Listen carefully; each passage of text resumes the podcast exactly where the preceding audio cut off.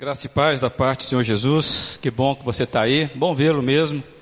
Ver que vocês resolveram estar aqui essa noite. E eu queria que você pensasse comigo, com muita seriedade, sobre o que nós somos. Quem é você? Quem sou eu, de fato? Na semana passada, nós estivemos aqui conversando a partir da parábola do semeador, parábola que Jesus contou, uma das mais conhecidas, e falamos naquela ocasião especificamente sobre aquele alerta, aquela chamada de atenção que Jesus faz aos seus ouvintes para a necessidade deles saberem escutar, saberem ouvir. E nós nos detemos na frase do versículo 8 do capítulo 8 de Lucas. A frase que é: Quem tem ouvidos para ouvir, ouça. Quem tem ouvidos para ouvir, ouça. Na verdade, a gente descobre bem cedo que ouvir, de fato, não é uma das virtudes nossas, nós temos dificuldades em ouvir de fato. Você há de concordar comigo que dos nossos sentidos, este é o que nós com ele menos aprendemos. Gostamos de falar, gostamos de fazer as coisas, somos apressados em, em tomar as decisões e temos grande, mas grande dificuldade de fato, de de fato ouvirmos, mastigarmos. Alguém disse que nem o, a vaca e o boi faz com o capim, né? Ficar o quê? Ruminando aquele negócio. A Bíblia até nos alerta que nós devemos pegar a palavra de Deus e ruminar. A gente realmente sentir todo o gosto da palavra. E quando Jesus então levanta essa questão, quem tem ouvidos, aprenda a ouvir. Vocês estão me entendendo? É isso que Jesus está fazendo lá. E pela parábola que Jesus contou, a gente percebeu que os diferentes tipos de solos ali da parábola representam o coração humano. E Jesus chama atenção sobre a questão da semente, que é a palavra dele, e ele quer chamar a atenção porque nem sempre a palavra de Jesus é acolhida como deve ser no coração humano. E Jesus sabia disso. Muitas vezes a palavra de Jesus não faz diferença nenhuma para a pessoa que está ouvindo. São os solos que não são receptíveis à semente. É isso que nós aprendemos no domingo passado. Sobre e devemos levar isso com muita seriedade. Porque nós aprendemos que Jesus não é pessoa de jogar conversa fora. Tem pessoas que a gente não escuta porque acho que nem vale a pena escutar, né? Aquela pessoa que fica jogando conversa fora, já ouviu essa frase? Ah, eu estava jogando conversa fora. Jesus não era homem de jogar a conversa fora. E ele sabia que nem todo mundo conseguia ouvi-lo. E nós aprendemos então, na, na, na, domingo passado, que ninguém, ninguém mesmo, nem eu e nem você, ninguém é o mesmo tipo de solo o tempo todo. Eu queria que você ficasse com isso bem forte. Ninguém é o mesmo tipo de solo o tempo todo. Nós já dissemos aqui que a palavra parábola no grego ela tem o sentido de pôr ao lado para ser algo comparado. Ou seja, serve para comparar alguma realidade. A parábola então se tornou conhecida por ser historinhas, por ser metáforas, pequenas narrativas que usam alegorias para transmitir algum conhecimento. Então Jesus vai utilizar muito desse recurso, contar histórias da vivência do povo para transmitir uma verdade superior, uma verdade espiritual, que nós vamos chamar aqui valores do reino de Deus. Geralmente Jesus começava assim: o reino de Deus é semelhante a. Aí ele conta a história. Então são valores do reino de Deus. E as parábolas, então, são historinhas para nos ajudar a lembrar. E eu gostaria, então, que nós lembrássemos novamente o que Jesus falou dos quatro solos. Aí em Lucas 8, a partir do versículo 4. Lucas capítulo 8, a partir do versículo 4. Nós acabamos de dizer que ninguém é o mesmo solo o tempo todo. Então vamos lembrar dos solos que Jesus, do terreno, da terra, do tipo de terra que Jesus fala que é o coração humano.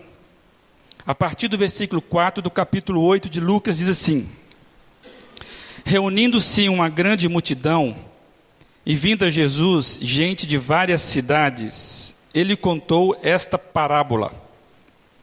O semeador saiu a semear. Enquanto lançava a semente, parte dela caiu à beira do caminho. Foi pisada e as aves do céu a comeram. Parte dela caiu sobre pedras e quando germinou, as plantas secaram porque não havia umidade. Outra parte caiu entre espinhos, que cresceram com ela e sufocaram as plantas. Outra ainda caiu em boa terra, cresceu e deu boa colheita, cem por um. Vamos orar mais uma vez? Deus, com muito respeito, nós nos achegamos aqui às palavras que Jesus deixou para nós e queremos sermos bons ouvintes nessa noite. Deus, apesar da minha limitação, fala conosco, Deus, e que saiamos daqui cientes onde é que nós estamos diante do Senhor. E em nome de Jesus é que nós oramos. Amém. Vê se você vai concordar comigo. Geralmente, diante das histórias que a gente assiste em filme, que a gente lê, histórias que nos são contadas, narrativas, geralmente a gente se identifica com os mocinhos da história, não é verdade? Nós temos uma inclinação a quando nós estamos assistindo um filme, a gente se identificar com aquele que é o herói ou aqueles que são do lado vencedor da história. E eu acho isso interessante porque isso inconscientemente vai nos dizendo e mostrando que nós sabemos o que é certo e o que é errado. E isso de forma tão clara faz com que às vezes nós fiquemos até irritados. Você já chorou em filme? Já se emocionou diante de uma cena de resgate? De uma cena onde há uma reconquista? Sim ou não? Sim, eu já chorei. Porque a gente se transporta para fazermos a leitura de nós mesmos e geralmente, geralmente, as histórias que nós vemos e nós nos identificamos, nós nos identificamos com os personagens bons. O que eu quero dizer aqui, amados, que a nossa inclinação de se identificar mais com a princesa do que com a bruxa, as mulheres aí, mais com o príncipe do que com o dragão. Pode gerar em nós, lá no fundo, um bloqueio. Lá bem no ponto escondido da sua alma, de que de fato você é bom. Você ver a situação e você se identifica com aqueles que de fato você entende que merecem serem resgatados, serem vencedores, os mais bonitos. No fundo do coração, às vezes eu penso que eu sou bom, porque eu tenho as intenções boas, que nem aquele personagem da narrativa. Tudo bem, eu até acho que você deve se espelhar nos mocinhos mesmo, tá? Você deve ver um filme e se espelhar nos mocinhos, mas espelhar é mirar as nossas condutas. E isso é bem diferente do que você simplesmente se identificar sem os ajustes necessários. Vou repetir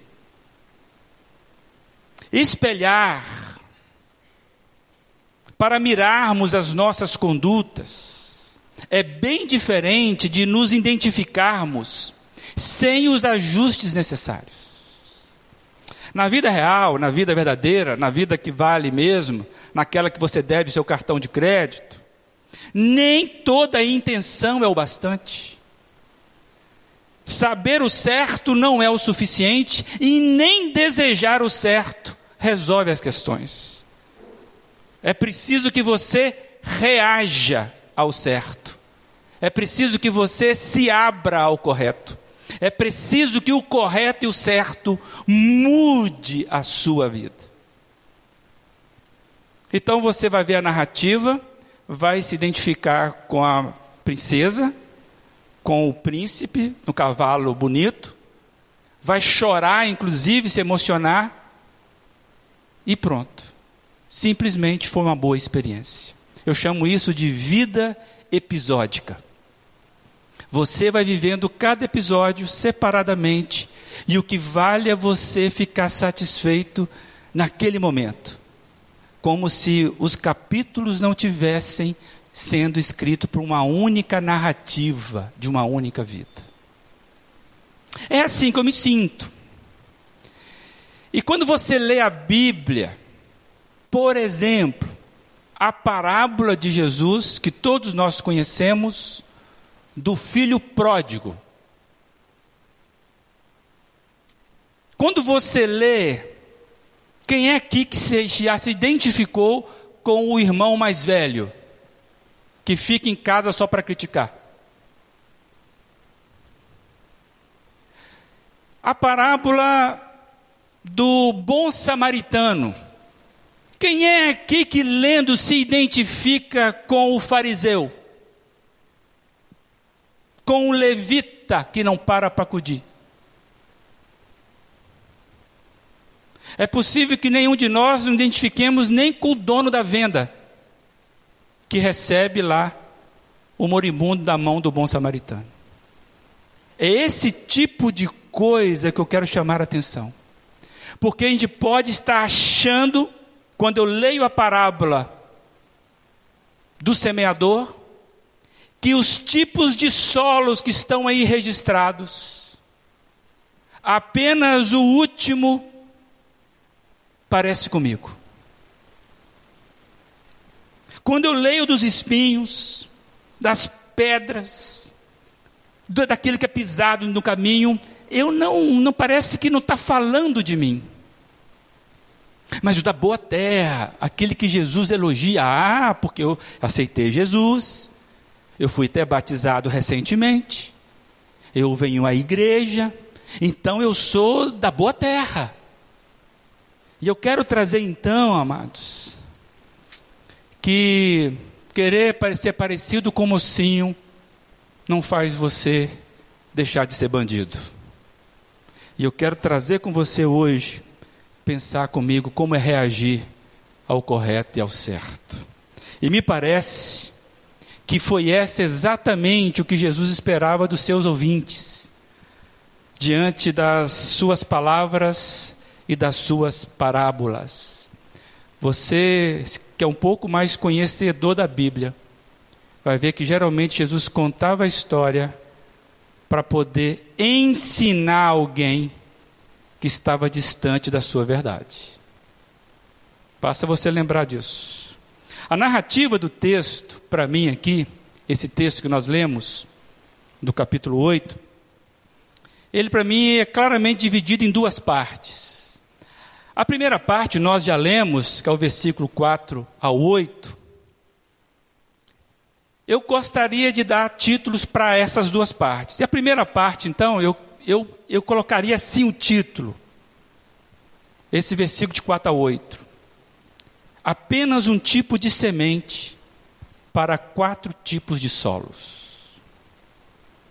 apenas um tipo de semente para quatro tipos de solos. Aí você vendo, você vai ver que caíram sementes, sementes pelo caminho e as aves a comeram. Caíram sobre os pedregulhos.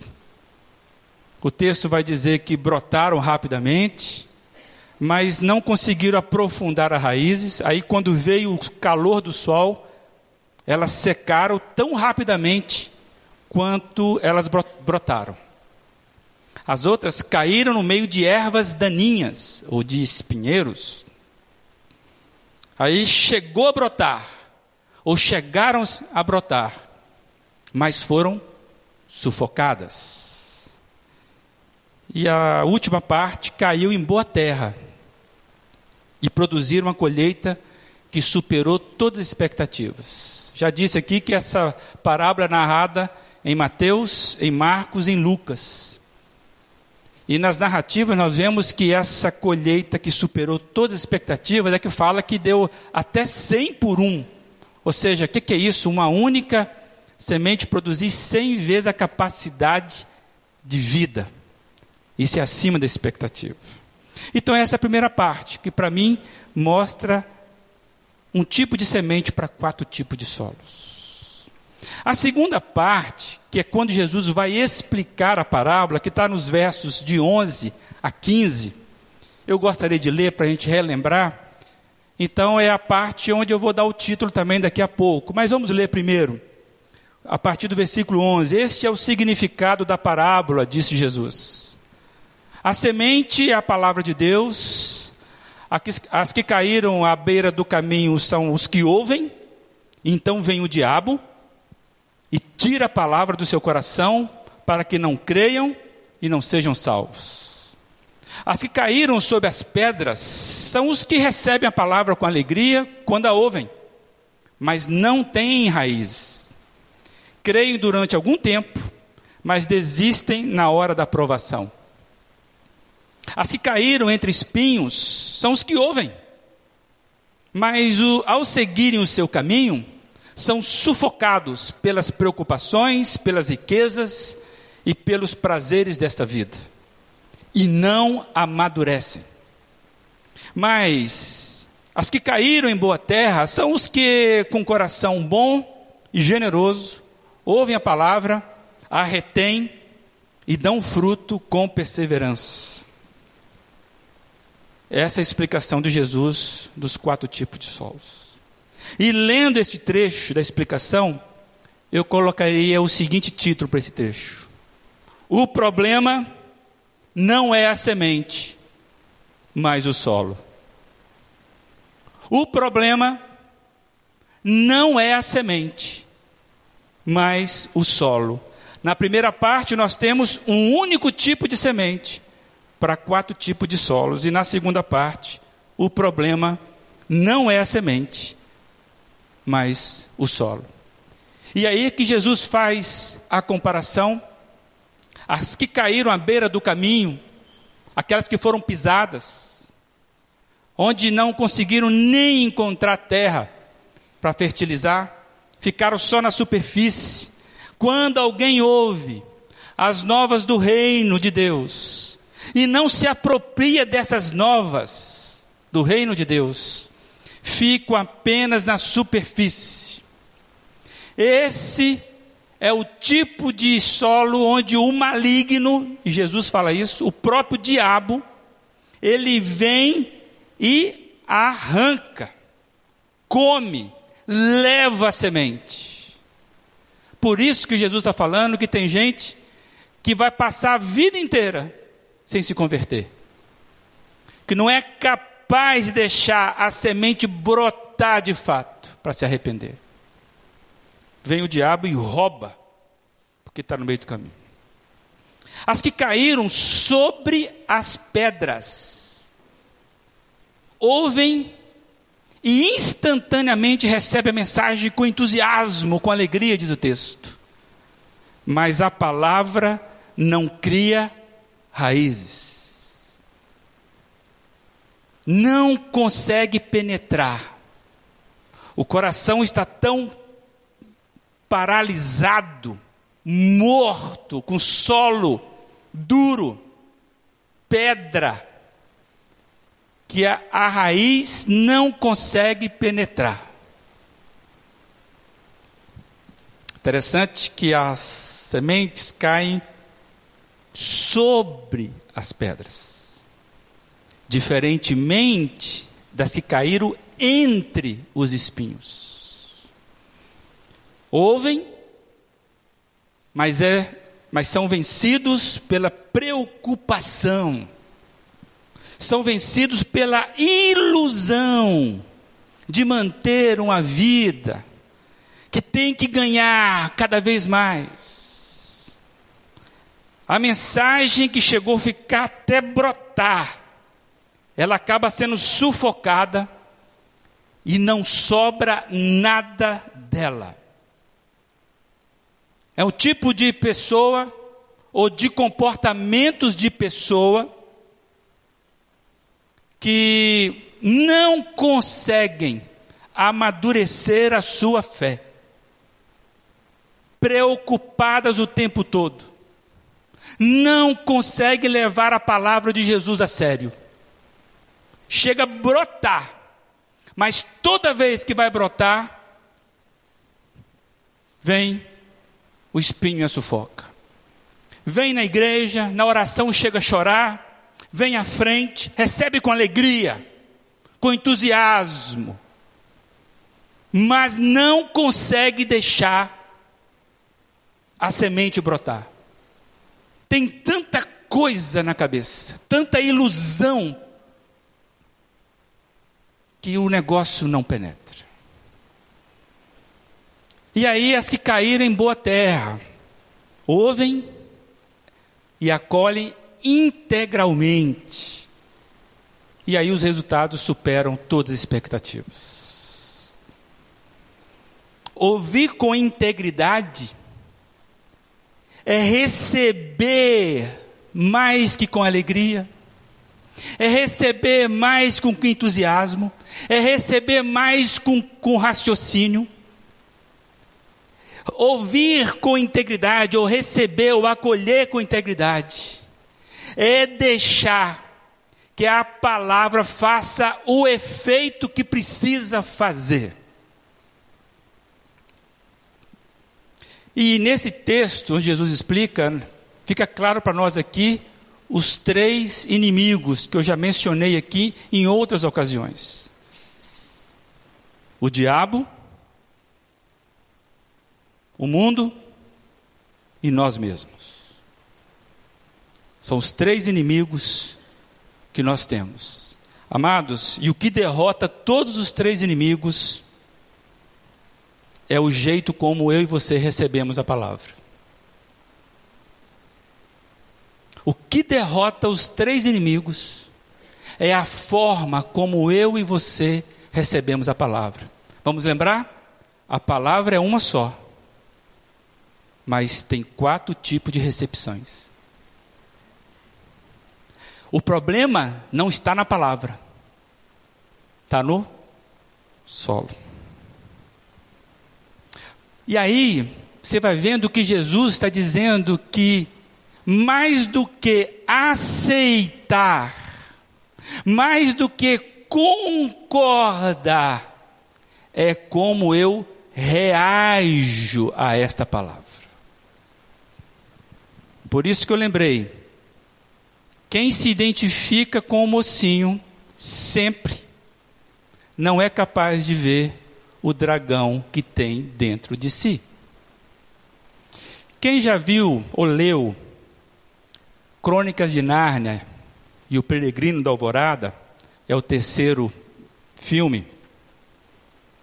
E no livro fica legal, porque a cena é forte. Das crianças que estão ali na aventura de Nárnia, vocês lembram que tem um que vira o quê? O Eustáquio. Ele vira o quê? Ele vira um dragão. E ele vira um dragão, sabe por quê? Porque dentro dele tinha um dragão em potencial. E nós sabemos que na mitologia o dragão é o símbolo do mal. E quando ele se vê dragão, ele se arrepende, ele quer deixar de ser, de ser dragão. E ele tenta arrancar, ele tenta matar ele mesmo, para ele voltar a ser humano. E nós sabemos que quem faz na história lá é o poderoso Aslan, o leão que representa Jesus Cristo. Que quando ele tem um encontro pessoal com o leão, o leão vem e rasga a pele dele, e esse menino então nasce de novo e volta a ser humano. E agora é um novo Eustáquio, não mais cético das verdades espirituais. Ele agora ele se soma àqueles que lutam pela verdade, aqueles que estão lutando para libertar uma maldade que estava aprisionando aquele, aquele mundo. Isso ali C.S. Lewis está dizendo o processo de conversão. Cada um de nós precisa ser rasgado pela palavra do Senhor Jesus para que nós sejamos, sejamos convertidos de fato. Por isso, meus amados, que não é como eu recebo, mas como eu reajo. As minhas manias, você tem, não tem? As minhas razões, Quantas razões você tem? Os meus orgulhos. Essa semana eu comentei aqui que, de madrugada, lendo a palavra, e no momento de, de conversar com Deus, eu comecei a justificar para Deus algumas coisas. E olha, eu tinha muita razão. Eu tinha muita razão. Aí Deus me leva a um texto. Por isso que é bom você fazer a leitura sistemática, tá? Que Deus reme, reme, reme o tempo, reme, faz remissão do tempo. E eu seguindo ali no, no livro de, de Jeremias, eu cheguei no texto que eu mais, um dos textos que eu mais amo na Bíblia porque é o texto que Deus falou comigo quando a Lígia estava para para morrer no parto, que vocês conhecem isso. Está lá, está arriscado lá na minha Bíblia. Engraçado, tem várias informações ali e eu nunca tinha me deparado com uma.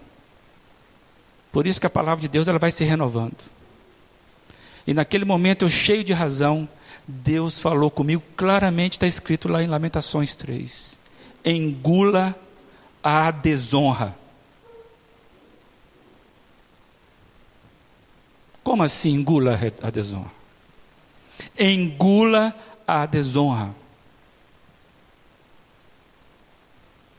Amados, o nosso orgulho, as nossas certezas, as nossas manias, as nossas razões são os nossos maiores inimigos. E por causa disso, eu não me deixo ser instruído nem pela vida e nem pelo Senhor Jesus se eu corrijo você, se você me corrige, eu fico aborrecido com você. A Bíblia fala sobre aquele coração que não é ensinável. Já ouviram essa expressão? Que fala que é incircunciso de coração. Precisa ser rasgado, cortado. É disso que Jesus está falando. A minha paralisia na vida cristã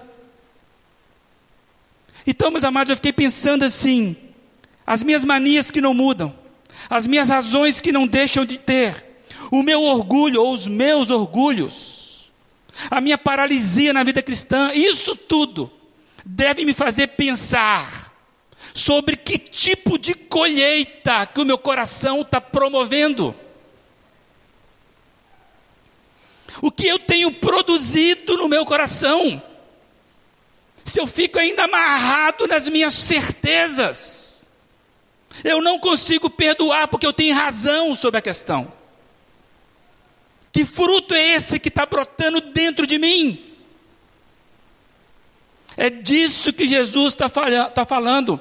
Que tipo de colheita você tem produzido no seu coração? Ou que o seu coração tem produzido em você?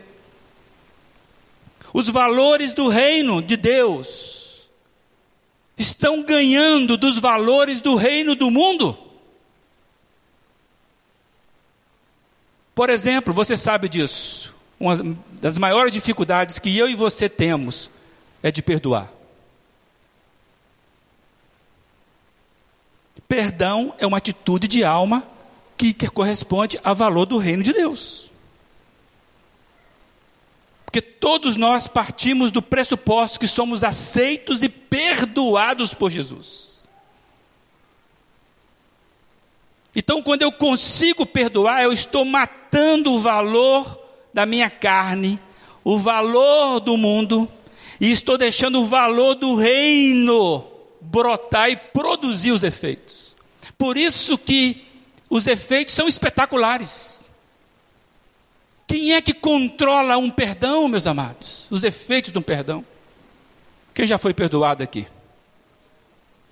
O perdoado mesmo. Você sabe o que é isso? Não tem mais dívida. Você fica apaixonado com aquela pessoa que te perdoa. Amados, na quarta-feira eu tive falando sobre esse texto. Eu, eu te alertar você. Na quarta-feira quem vem bebe água limpa. Geralmente bebe água limpa. Então, das coisas que eu já falei aqui, eu já falei na quarta-feira.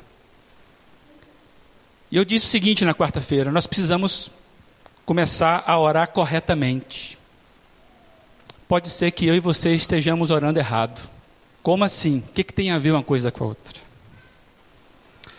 Amados, eu fiquei pensando que tem gente que vai passar a vida inteira orando pelos mesmos problemas.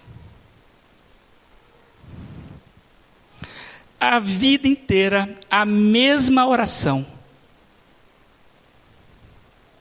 E eu cheguei à seguinte conclusão: solo não precisa de oração. Solo não precisa de oração. Solo precisa de arado. Solo precisa de arado para ser preparado para receber a semente. Espero que vocês me entendam bem o que eu estou dizendo. Eu não estou negligenciando o poder da oração, nem da nossa necessidade de oração. Acabei de anunciar a nossa vigília de oração, que eu levo muito a sério.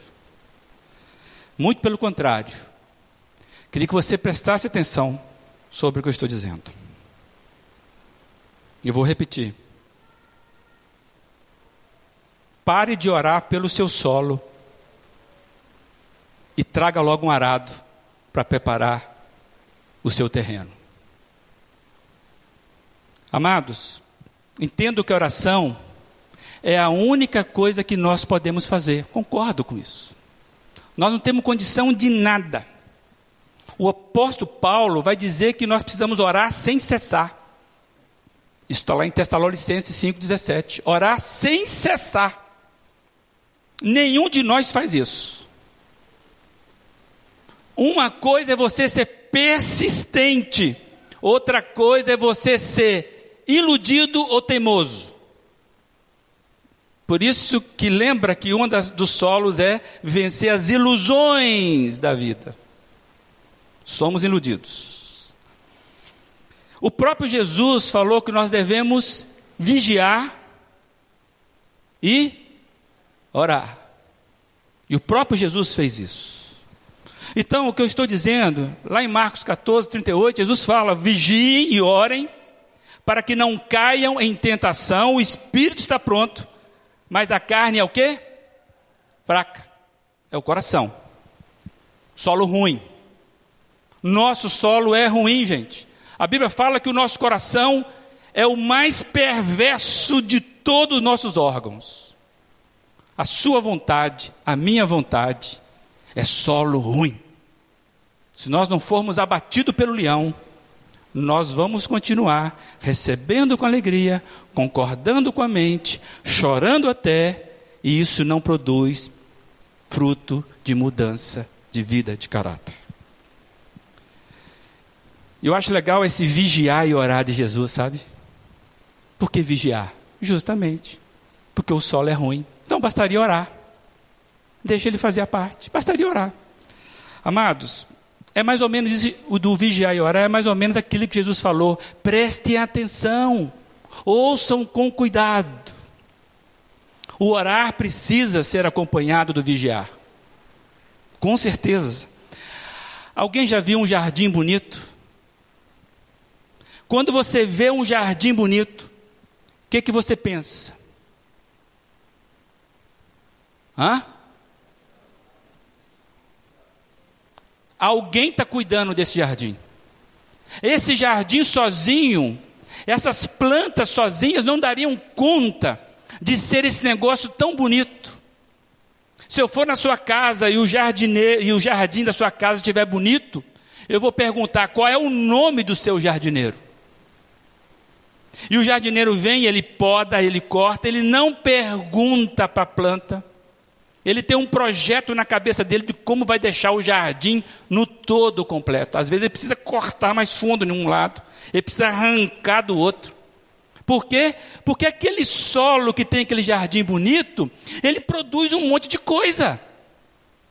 Então ele precisa ir lá cuidando. Se ele não cuidar, o jardim vira o quê? Mato, carrapicho, tiririca. Você sabe o que é tiririca, né? Não dá só lá no, em Brasília, não. É aquele matinho chato que você não planta, mas que está ali. É, são os nossos pecados.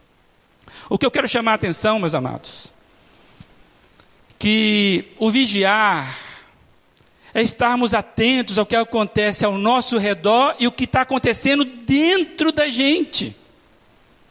Então, quando você ouve uma palavra como essa, o que está acontecendo dentro de você?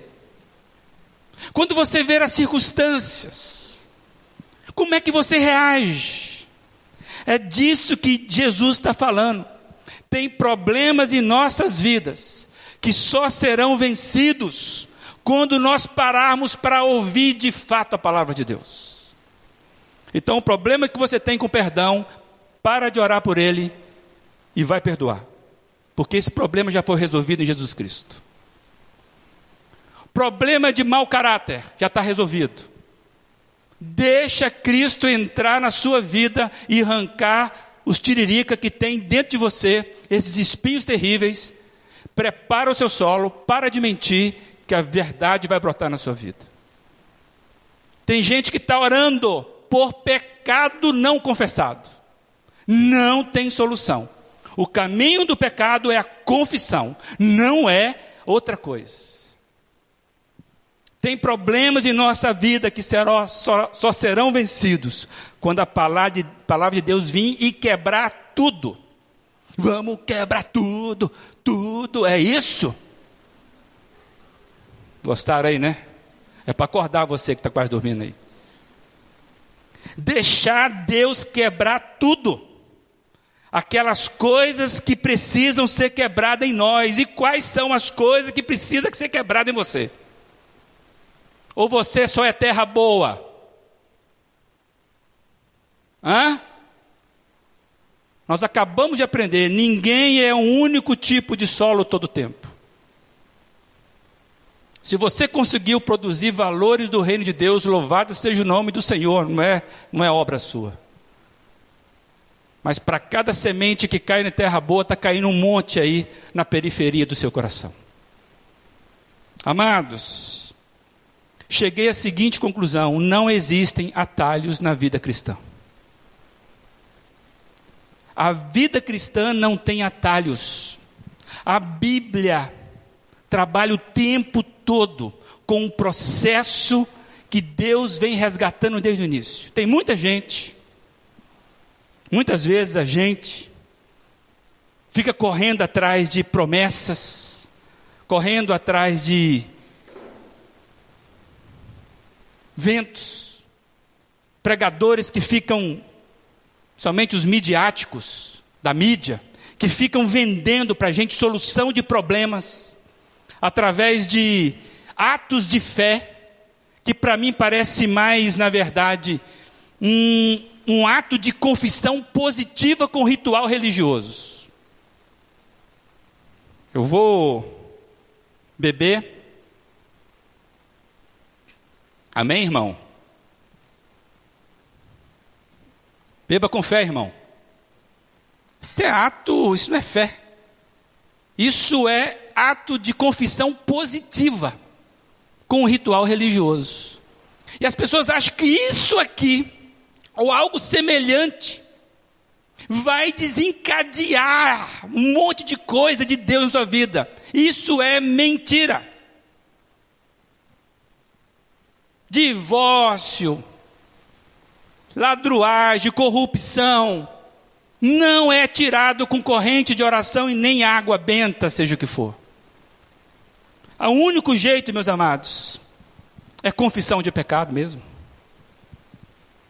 É confissão, esse é o processo, não tem atalho. Por isso que eu lembrei na semana passada e estou lembrando de novo, de Romanos 10, 17, que Paulo fala consequentemente. A fé vem pelo ouvir a mensagem, vem pelo ouvir. E o ouvir da palavra de Deus, quem tem ouvido para ouvir, ouça. Fé não é produzida nas experiências ritualísticas, religiosas. Por isso que eu falei, tem muita coisa de boa intenção, e boa intenção o inferno está cheio. Deus já deixou o caminho para nós, e Jesus está dizendo: ouçam, porque tem muito solo ruim precisando ser arado. Aqueles que ouvem a palavra com atenção, consegue reter a palavra com integridade. E os primeiros efeitos que a fé produz em nós é o reconhecimento de que somos pecadores, solo ruim. O primeiro efeito que a palavra de Deus, que a fé vai produzir dentro de você, é que você é solo ruim. Eu não ouvi um amém, por quê? Hã? Você vai ganhar um carro novo até o final do ano. Não, amém nada, isso aí é bobagem.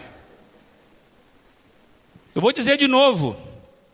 O primeiro efeito que a fé produz em nós é o reconhecimento que somos pecadores.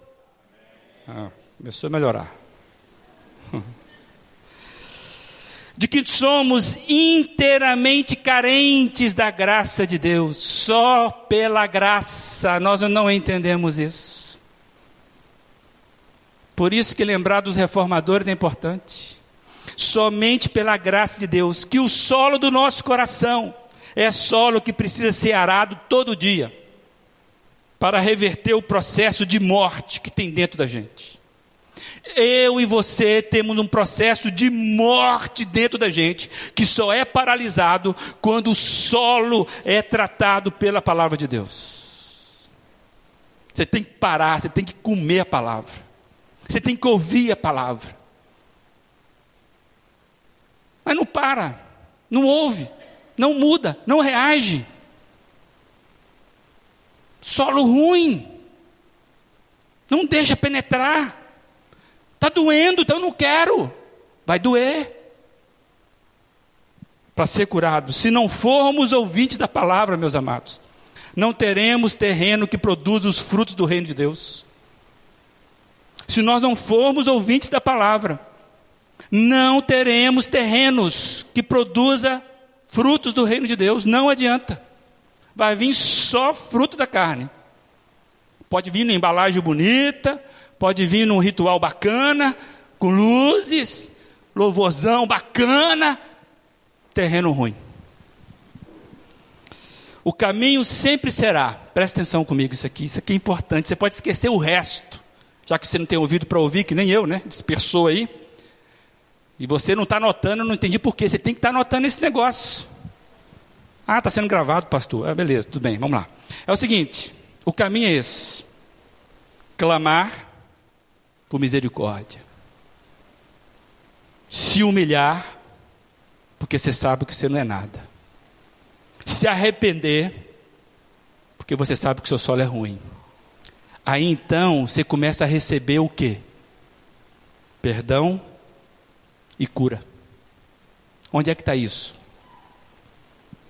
Segunda Crônica 7,14, por exemplo. Se o meu povo, que se chama pelo meu nome, se humilhar e orar, e buscar a minha face, e se converter dos seus maus caminhos, então eu ouvirei dos céus e perdoarei os seus pecados e o que? Sararei a terra, a sua terra, solo ruim. Quer ser curado? Sabe onde começa? Lá atrás. Clame, se humilhe, se arrependa, peça perdão, e aí você começa a ter o seu coração tratado. É isso. Não tem atalho. E aí, irmão, tudo na bênção? Ah, paz Senhor, irmão. Fariseu. Passou a semana inteira criticando. A semana inteira sem orar. Como que está na paz do Senhor? Impossível. Porque só é possível se clamar, se humilhar, se arrepender, pó. Não sou nada, meu coração só vai produzir coisa ruim. Aquilo que Carlos Marcor, Marcor fala. Não invista na carne, porque ela não melhora nunca. Solo ruim, precisamos do Senhor Jesus. A impressão que fica para mim é que se temos ouvidos para ouvir, a gente começa a compreender que o nosso solo precisa ser adubado pela palavra. Nosso coração é terreno difícil de ser arado. Só conseguiremos com a fertilidade do Evangelho. Minha rebeldia, meu desprezo, minha falta de acolhimento revela o quanto a semente não germinou em várias frentes da minha vida. Isso deve me fazer ficar alerta de como eu tenho ouvido as palavras do Senhor Jesus. E eu quero mais uma vez trazer a frase de Eugênio Peterson que eu trouxe na semana passada. Cada palavra de Deus Cada palavra que Deus nos fala é uma semente. Não devemos tratá-la com indiferença, desperdiçar parte dela por causa de um entusiasmo sem compromisso e nem permitir que caia no esquecimento por causa das palavras dos outros. Que tipo de solo é você? Se você reconhece que não tem produzido em sua vida os frutos dos valores do reino de Deus, se você deseja ver na sua vida o fluir da vida de Deus, comece descobrindo que o problema é o solo e não a semente. A semente é boa. E aí, meus amados, eu tenho uma palavra de esperança para você. Que talvez você está saindo podre daqui hoje. Amém. O semeador ainda está semeando. O semeador ainda está semeando. Então aproveite. Caia de joelho e fala: Senhor Jesus tem misericórdia de mim. Tem corações hoje aqui precisando da semente do Senhor Jesus? Aonde? Curva sua fronte e não saia daqui sem ouvir a palavra do Senhor Jesus. Se tiver pecado, caia logo no pó, meu amado. Se tiver indiferença, caia logo. Somente assim você vai conseguir que os valores do reino de Deus brotem no seu coração. Ó Deus, pela tua misericórdia, Pai. Não temos outra postura, Deus, a não ser pedir ao Senhor, tem misericórdia da gente. Ó Pai, como nós somos negligentes das palavras de Jesus e dizemos que seguimos Jesus. Isso é mentira, Pai. Deus amado, destrua dentro de nós esse muro, ó Deus, que tem impedido que o Senhor penetre o nosso solo e vai quebrando, ó Deus. Ó Deus, pode ser que aqui hoje tenha gente entregando pela primeira vez, de fato, sua vida para Jesus. Nos ensine, ó Deus, a não sairmos do pó reconhecendo que se o Senhor não entrar na nossa vida, ó Deus, quebra o coração orgulhoso, coração que não quer ser ensinado. Pai amado, nós nos derramamos diante do Senhor porque o caminho do fruto do Espírito Santo é o arrependimento. E nós nos arrependemos agora, Deus. Salva a tua igreja, Deus, de nós mesmos. Pai amado, levante aqui valores do teu reino a partir do meu coração. Tem misericórdia, Deus. Multiplique a tua semente, que haja corações aqui aceitando, de bom grato, com integridade. Rasga o nosso coração. É o nosso desejo, é a nossa petição, humildemente, ó Deus. Ó Pai, não se canse de nós. Bom semeador não se canse de nós. Que a tua palavra faça diferença na nossa vida. Que sejamos seguidores sinceros. Que seguimos os passos de Jesus. Para a honra e glória do Mestre. Amém, Jesus.